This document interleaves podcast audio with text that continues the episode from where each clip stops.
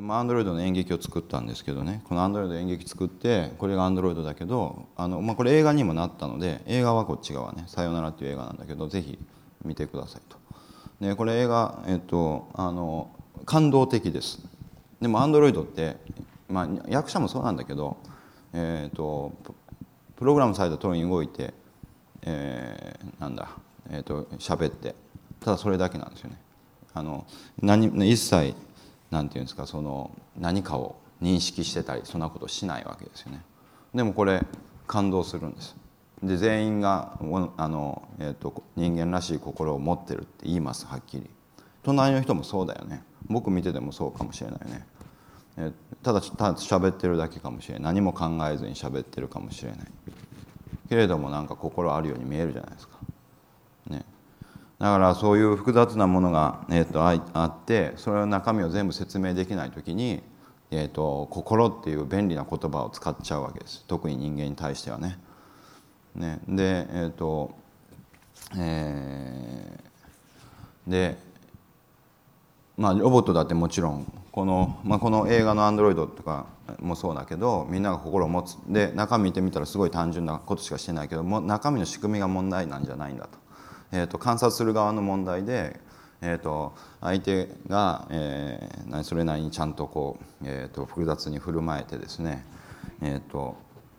何かその、えー、と自分で意思を決定して動いているように見えるものを、まあ、よくわからないけど心があるんだと、まあ、いうふうに呼ぶことにしてると。で互いに全部そういうふうに観測しちゃうので実は自分の内側を一生懸命見てみても、まあ、内観はできないのでえーと、何が心かわからないけど人を見るとなんとなく心を持ってるという言葉を使っちゃうわけだ、ね、そうすると言葉が一人歩きするわけで、えーと、その心自身が自分にもないと都合悪くなるでしょお互いに心の話をしてるわけだから当然自分も心があるんだと。でで演劇なんか見てるとその、えーと互いに心を認定し合う輪の中にですねアンドロイドが入ってきちゃうわけですよね。だから、まあ、そういう意味で、えーと、ロボットと人間の境界は心っていうあの僕自身にはその心っていう言葉を介してもですね差がないように思えちゃうんですよね。でも実際これ感動的なんでぜひ見てくださいね。あのえっ、ー、とえー、役者よりも人間の役者よりもアンドロイドの方が人間らしい心を感じるってあの言われました。すごく面白いことに。要するにこの実はこの役者ね大根役者っていうか大根役者って言ったら今あのブライアリーに怒られますけど最初全く経験がない子を使ったんですよね、えーと、今はものすごくいい役者になってますけど最初全く経験がない時に、えーとなんかえーと日本にやってきてですね役者になりたいって言ってであの、まあ、彼女は、えーと、英語フランス語ドイツ語がほぼネイティブで喋れるので、まあ、世界中講演するのにちょうどいいなっていうので、えーと、平田大田先生が採用したんですけど、まあ、役者としては全くの素人だったんですよね。だからまあちょっとロボットっぽかったのね。ね、特にあの日本語はね、まあ、ネイティブになあの、まあ、語学はもう天才的にできるんだけど、えーとえーと、日本語がまだ慣れてなかったんでちょっとロボットっぽくってですね僕ら見てるとアンドロイドの方がはるかに人間らしくてあの自然な心を感じさせてくれるんだよね。まあ、そういうだから肉体においても、えーと人間と機械の差はなさそうだね心においても多分ないよね人間と機械の差はね。さて存在価値について話してみます？えっ、ー、と私の存在価値はあるんだっていう人手を挙げてもらっていいですか？あらみんなないんですか？あおじゃあ存在価値があるっていう人ちょっとあの話を聞きたいんですけど。あ関西学院大学の塩谷と申します、えー、存在価値なんですけどあの明確に何がどうこうっていうのははっきりは分からないんですけれどももうここにいるだけで私はもう価値があるんだっていうふうな根拠のない自信があるので。あそれは大事なことですね、はい、なかったら大変ですからね。そんな、うん、でも、はい。うん、でも僕はちょっと聞きたいのはもう人間の人間の命に絶対的な価値があるのかっていうことなんですよねあなたの命は何者にも代え難いものなんですか？っていうことですけどどうです？そうですね、うん、客観的に見たらそのその人間はそのいろいろ悪影響とかを周りに及ぼしていることが多いかもしれないんですけれども、うん、角度を変えたらそれはまた違う方面から見たら価値あることなのでちょっとちゃんとした答えになってないんですけれども、うん、じゃあ他の人にも聞いてみましょうか。他の人はどうですか？えっ、と関西大学の、えーと、森本です、えーとまあ、人間の存在価値に関してなんですけど、えっ、ー、となんそ一番その最初にその無根拠な存在価値があるかって言ったら僕はきっとないって考えててでもそれでも人間っていうのはその生きていて生き続けなきゃいけないわけでいや誰がそんなことを決めたのかねえー、それはちょっとよくわからないですけど、うん、でも人間っていうのはその生物として生きて、えー、生まれてきて生きているわけじゃないですか。でまあ存在価値って何だろうっていうふうに自分の存在価値って何だろうっていうふうにあの考えたりとかもすると思うんですけど僕が思うに、えー、と人間の存在価値っていうのは自分の存在価値って何なんだろうって考えること自体が一番最初の人間における存在価値なんじゃないかなっていうふうに思っててでそこでこういうふうに考えててあじゃあ自分はこういうことに対して自分がこういう、まあ、価値っていうとなんかすごく値段的な感じがするんで嫌なんですけど、まあ、こういうことに、えー、対して、まあ、関して僕はあのなんか存在意義があるんだっていうふうに思ったらそれを突き詰めていくっていう、絶対的な存在価値ってのあるかな？絶対的な存在価値。は、うん、命は何者よりも重い。うん。命存在えー、っと絶対的なものは僕はおそらく、えー、ないと思いますが、うん、あると勘違いすることによって、えーとまあ、あるかのように振る舞うことができるんじゃないかっていうふうに、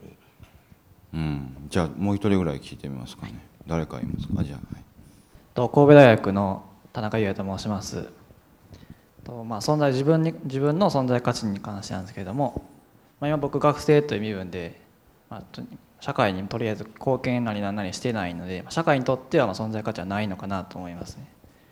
まあ、将来その学んで、まあ、社会なり会社に貢献できるようになって、まあ、社会から見たら、まあ、会社から見たらしたら、まあ、その段階でまあ存在価値あるのかなと。ロボットがどんどん社会に出てきてだね。はい。ロボットも頑張って働くようになっちゃったら君の存在価値はロボットより上か下か、まあ、性能で劣ったら真下になりますね。もうそれでいいわけ？それが人間の存在価値君の存在価値？でも主に別の考え方なんですけど僕の関わりにある関わりのある人間、まあ、家族とか友達とかに必要と思ってもらえてるでもらってて、まあ、いないと困る。冷蔵庫は？冷蔵庫また別ですけど。冷蔵庫は？冷蔵庫はまあ存在価値ありますね。え？ありますね。冷蔵庫なかったら困るでしょ。はい困ります。ね家族は冷蔵庫大事にしてるでしょ。はい。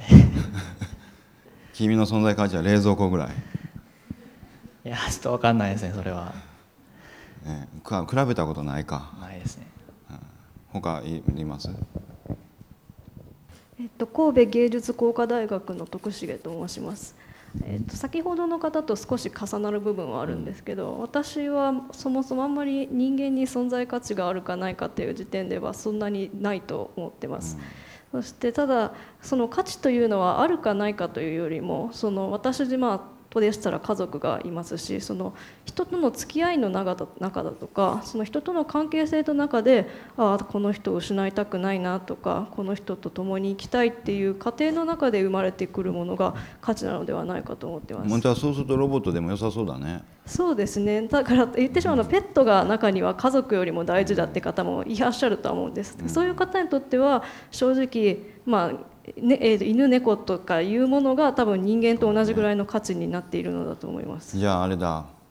人間は犬や猫のように生きたっていいんだって思うタイプだねそうですね。ちょっともともと自分が偏った考えですけど、まあそういう考はいえをちょっと前。の人手挙げてと大阪経済大学の橋崎と申します基本的にはそうですね価値ある人はなんかこうこの世になんか必要とされるものを残せる人みたいな感じで例えば、まあ、すごいすごいマシンを開発したみたいな。でそれでいろんな人が救われるとかで。で例えば、まあ、家族が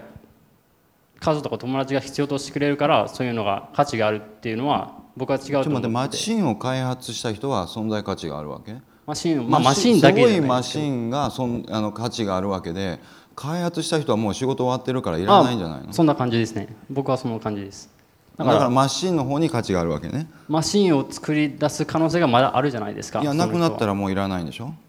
なくなったらもうそれはいらないです。そうよね、だから年取ったらいらないということだね。いらないですね正味。まあ、はっきりしてるわな。はい。だから基本的に何か生産的な人が価値があって人はね。でそれでまあ僕はそういう気なんですけどうん。まあ人が消えても結局は誰かがそじゃあのロボットがものが、えー、といろんなものを作ってもいいわけね。いいと思いますね。はい。そうすると、まあ、人間とロボットの存在価値っていうのはその生産性みたいなものに帰着されるということだな、ただ今のところロボットがそのロボットが新しいものを作るっていうのは聞いたことがあんまりないので、まあ、まだ。そうかい？はい、新しいものを作ってるのみんな？君は新しいもの毎日作ってるかい？作ってないですね。じゃあつロボットだって作らなくったっていいじゃん。工場で働いてるのは誰？人です。本当？あロボットもですけど、両方ですいっぱい作ってるじゃん。いっぱい作ってますね。うん。えでもまあいいです。な長くなりそうなんで控えておきます。はい、じゃあ、えっとまあ、存在価値。じゃあまあこの答えは、まあ、まあ人それぞれっていうかなかなか難しいです。社会的に考えたらね人間の存在価値っていうのは当然人間社会ですからあのほ他のものよりも重くなってるんだけど僕が言いたいのは絶対的な価値っていうのは本当にあるのかっていうことですね。例えば、えっと自動車みんな乗るじゃない、ね、交通事故で年間5,000人死ぬんですよ日本はね。